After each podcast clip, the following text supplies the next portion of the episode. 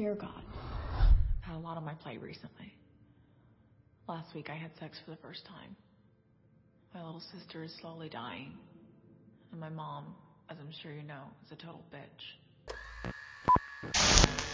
Bem-vindos a mais um Pocket Horror. A gente vai falar do filme Excision de 2012, que por mais que não seja um lançamento, a gente achou que caberia aí dentro de um Pocket. Ele sai um pouco aí do padrão dos nossos episódios Pockets, né? Porque geralmente a gente fala de filme recente, mas por ele estar tá disponível agora na Darkflix, também achei legal a gente falar. E é um filme que conta a história da Pauline, que é uma garota de 18 anos que mora com os pais e com a sua irmã mais nova, que tem fibrose cística, e a situação dela tá cada vez pior. E a Pauline planeja se tornar uma grande cirurgiã. Aí ela tem uns sonhos meio esquisitos e horripilantes envolvendo esse plano, né? E além disso, ela também tem problemas sociais e seus colegas e sua mãe consideram ela insuportável. Mas ela tem um plano aí para ajudar a sua família que vai surpreender a todos. Hum. Uhum.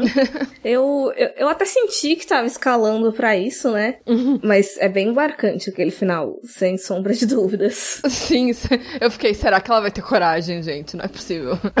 Uhum. E é engraçado você ter falado da sinopse de, dos sonhos dela envolvendo a questão médica, né? Dela querer ser uma cirurgião. Durante o filme todo eu tava lendo mais aquilo como uma latência sexual dela mesmo. Ah, também. Sim, sim. Ela tem um fetiche ali esquisito com essas coisas. Eu acho que é uma mistura. É meio mórbido, né? Ela tem uma coisa com sangue muito grande. Com necrofilia também, né? Uhum. Pergunta pro professor dela se pode pegar DST transando com uma pessoa morta. Gente, o que que é isso? Como assim, moça? Quando ela perde a virgindade também, ela fica delirando, assim, do garoto, de ter enforcado o garoto e dele ter apagado, algo assim. Ela tá com ele na cama, mas tá cheio de sangue, né? Uhum, isso. Eu fiquei, eu fiquei até meio confusa confusa naquela parte, porque como ela tava querendo transar menstruada especificamente, aí eu tava meio na dúvida se aquele sangue seria dela ou dele, mas enfim, é uma doideira absurda. É. Uhum. Assim, eu gostei do filme, não posso falar que eu não gostei, mas eu acho que ele tivesse sido feito hoje, de repente, aí pela diretora, que eu esqueci o nome do filme, Grave, ele seria um pouquinho melhor executado. Você diz aquele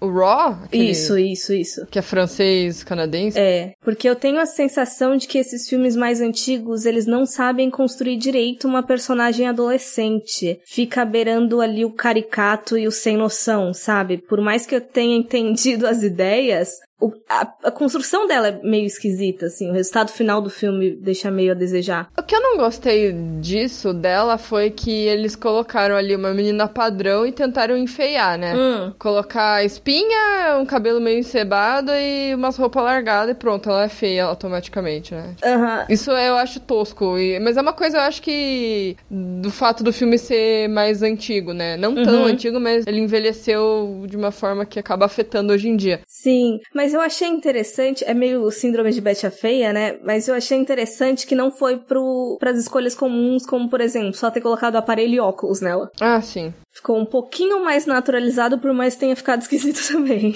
É, porque, né, você olha pra cara dela, você já vê que ela é bonita. Não, não é porque ela tá com uma roupa feia que ela vai ser feia, entendeu? Uhum. A única coisa que acontece ali é a personalidade dela não agradar os outros. Que isso uhum. eu achei muito legal. Porque o filme mostra que uma pessoa muito diferente acaba sendo isolada, né, por ter ideias diferentes e falar, sei lá, ela tenta conversar com as pessoas, as pessoas acham ela estranha a maneira que ela conversa, né? Tipo, ela uhum. tenta falar com a menina lá da corda, que pula a corda. Sim, sim. Aí a menina fica, nossa nossa, você é muito estranha, não quero falar com você. Tipo, nossa, mas por que, né? A menina tá conversando de boa ali, né? Antes da parte final, né? Tipo, até então ela tava conversando de boa com a menina, né? É, então, isso eu acho meio esquisito. Não esquisito, eu fico com, com sentimentos ambíguos, porque entra naquilo que eu falei de não saberem construir direito um adolescente. Porque ao mesmo tempo que ela passa essa, essa figura de pessoa que sofre bullying só por ser um pouco diferente, ela também é uma pessoa desagradável. Uhum. Tipo, quando as meninas só estão conversando ali, elas provavelmente já faziam bullying com ela e tal. Mas só que aí o namorado da menina chega e ela já fala, ó, oh, tava falando mal de tu aí achando que tu era gay. Sim. Até onde ali, o que que tá acontecendo? Eu entendi me meio que como um mecanismo de defesa dela. Aham. Uhum parecer ser debochada, querer ter aquela armadura ali de sou foda-se, mas depois ela realmente se importa com o que as pessoas falam dela, mas ela ali na frente das pessoas não. Isso é legal e é diferente quando você vê um personagem que sofre bullying, geralmente ele abaixa a cabeça, né? Uhum. Ela já não, ela fica bem, tipo, foda-se. Chega a dar em cima do namorado da guria mais popular, parece ser a guria mais popular do colégio, e ele também, sei lá, né? Uhum. Ela confronta bastante. Aí a gente sabe que não, que ela tem várias questões ali problemáticas na vida, né? Por trás daquela casca ali, daquela armadura ali, né? Uhum. Eu gostei dela como personagem. Eu, eu até entendo você falar que ela foi mal desenvolvida, mas eu não sei, eu achei ela, ela diferente do que a gente tá acostumado a ver. É, é, eu não, não acho ruim assim totalmente. Uhum. Eu só acho que poderia ter sido melhor, assim.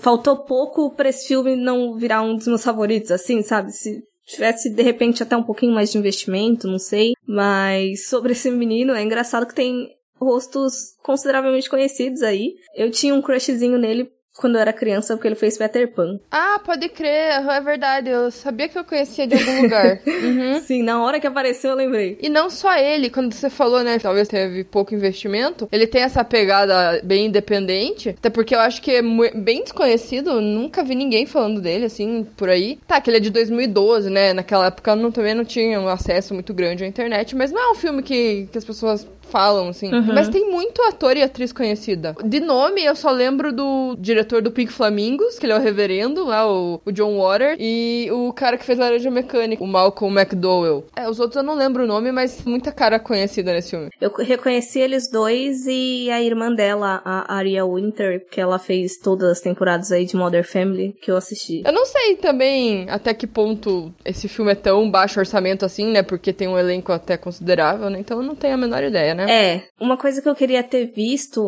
é uma necessidade maior dela ali, ou como é que eu posso dizer? Mais cirurgias, digamos assim. Uhum. Tanto é que quando ela começa a fazer aquele negócio no umbigo, eu achei que ela fosse se operar mesmo. Eu senti falta. Porque eu acho que de um piercing pra fazer uma doação de pulmão subiu muito rápido.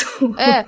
Tem uma cena que ela pega tipo um pombo, né? É. E corta ele. Assim, você já viu American Mary? Não. Mas sabe qual que é, né? Sei, sei. Então, American Mary tem essa pegada dela pegar uns frangos e ficar costurando, uns bagulho assim mais body horror. Eu senti também falta disso, dela, sei lá, invadir algum cemitério, desenterrar um defunto ali. Sim. Tanto é que eu achei que tivesse alguma coisa, que ela já tivesse matado alguma coisa, tanto pela pergunta inicial lá de transar com a pessoa morta, tanto porque ela fala alguma coisa esquisita de alguma coisa enterrada no quintal pro padre lá, não sei. Sim. Que me deu a sensação de, de repente, essa menina aí já fez umas cirurgias meio erradas. É, eu acho que eles tentaram explorar mais o psicológico dela, se preparando para finalmente fazer o negócio. Mas eu acho que quiseram mostrar o primeiro ato dela, de fato. Onde, sei lá, a vida dela acabou, assim, sabe? Porque depois disso, sei lá o que, que vai ser, né? Sei, sei, sei. Pelo que eu entendi, a única maneira dela ajudar a família dela é fazer com que a Grace, que é a queridinha, né, da família, recuperar a saúde dela, né? Porque a Grace tem esse problema da fibrose cística e ela precisa de um transplante de pulmão, né? Então a, a Pauline acha que tá arrasando, né? No final ela pega assim, ó, oh, mãe, aqui, ó, não sei o quê. Tipo, ó, eu terminei aqui a cirurgia, sua filha tá boa, só que a menina já tá morta, sei lá quanto tempo, assim, né? Inclusive, aquele grito final dela, você entendeu mais como um arrependimento ou, tipo, raiva por você não entender o que eu fiz? Agora que você falou, faz sentido a parte da raiva. Uhum. Mas eu senti mais um arrependimento, não sei. Foi muito estranho, eu não sei explicar. Aham. Uhum. Parece que ela entra ali num, num choque de, tipo, é isso, eu matei minha irmã, ela não tá viva. É.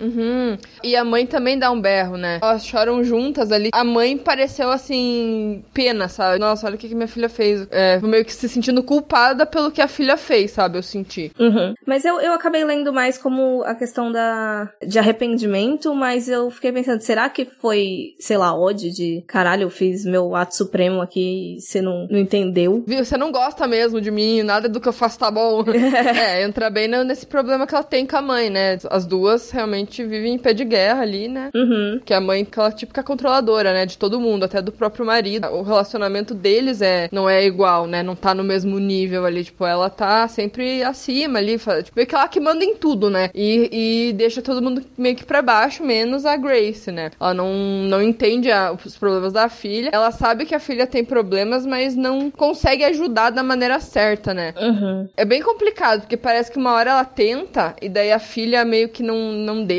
É bem estranho, assim, né? É, é, é complicado a relação delas. Tem hora que você fica, porra, você também não, não colabora, né, Pauline? Mas daí a mãe, sei lá, tem horas que é uma bruxa megera, sabe? Sim. Eu acho que envolve muito aquilo, aquela cena delas duas conversando, que a Pauline comenta, tipo, talvez uma ação tardia demais, sabe? Uhum. Que chegou num ponto que elas nunca mais vão conseguir se entender, porque sempre vai ficar uma na, na defensiva mais que a outra, a outra atacando e.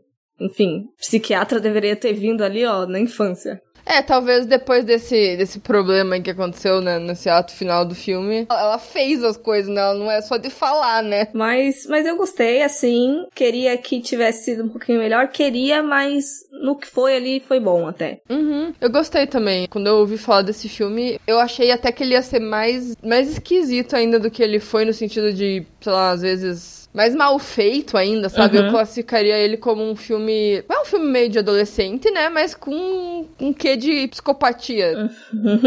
Mas ele é um filme de adolescente, né? Porque ele trata todas as questões que uma adolescente tem ali, né? Mas num nível mais complicado. O que eu gostei, no caso, eu conhecia ele não necessariamente por alguém ter me falado. Eu achei ele aleatoriamente, eu não lembro se uma lista ou alguma coisa parecida no Letterboxd. E ele tava na minha watchlist desde que a gente começou a fazer o podcast, basicamente. Uhum. Mas aí eu ficava focando nos filmes mais recentes e ia deixando ele de lado. Então foi uma motivação para eu ter visto ele logo, né? Uma coisa que eu gostei foi que a gente conseguiu, assim, além de entender um pouco mais a personagem, né? Acompanhando ela, né? No dia dela. Eu achei interessante esse negócio dela conversar com Deus. E como se ele fosse meio que um terapeuta, não sei. Sim. Mesmo ela não acreditando muito, não, não, não tendo nenhuma religião, eu achei legal. Ajudou um pouco a gente a entender a cabeça dela, já que ela não é uma pessoa que tinha muito com quem conversar, né? E eu, eu gosto dessas cenas porque eu acho que revela muito sobre ela. Primeiro na questão familiar mesmo, que a mãe dela parece uma pessoa mais religiosa e tal, e deve ter induzido a menina desde o início, e essa relação que ele que ela criou com ele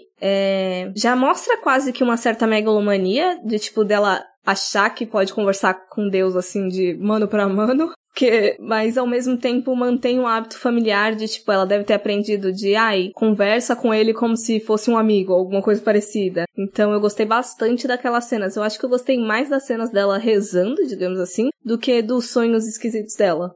Eu acho que foram melhor. Ornou melhor, talvez, dentro do filme. É, as cenas do sonho eu gostei, mas poderia ter reduzido, colocado aquilo que a gente falou lá dela praticar as cirurgias em outras coisas, né? Pra ela não ir direto de uma vez, né? Na parte prática com um ser humano vivo, né? No caso. Sim. O que eu não gostei dos sonhos, na verdade, não necessariamente que eu não gostei, mas eu acho que tem muitos deles, sendo que um, uns dois já deveria dar pra entender ali a ideia, mais ou menos. E eu não gostei muito da estética, eu acho que tava muito, não sei, pra mim não tava combinando as coisas. Então, esse filme, eu achei que ele, ele é bem, como que eu vou dizer, não parece um filme de terror, você vendo assim, tem a ver com as cores e o clima do filme mesmo, sabe? Porque ele, ele para mim foi muito pra uma comédia, drama, Uhum. o tema mesmo, né, sendo tema de pessoa psicopata também, mas eu achei o clima dele bem cômico, com uns toques de drama, assim, sabe? Sim. As cenas de, de- do sonho foram pesadas visualmente? Foram, mas eu não sei, não levei muito a sério, sabe? Aquela Uhum. coisa, ficou meio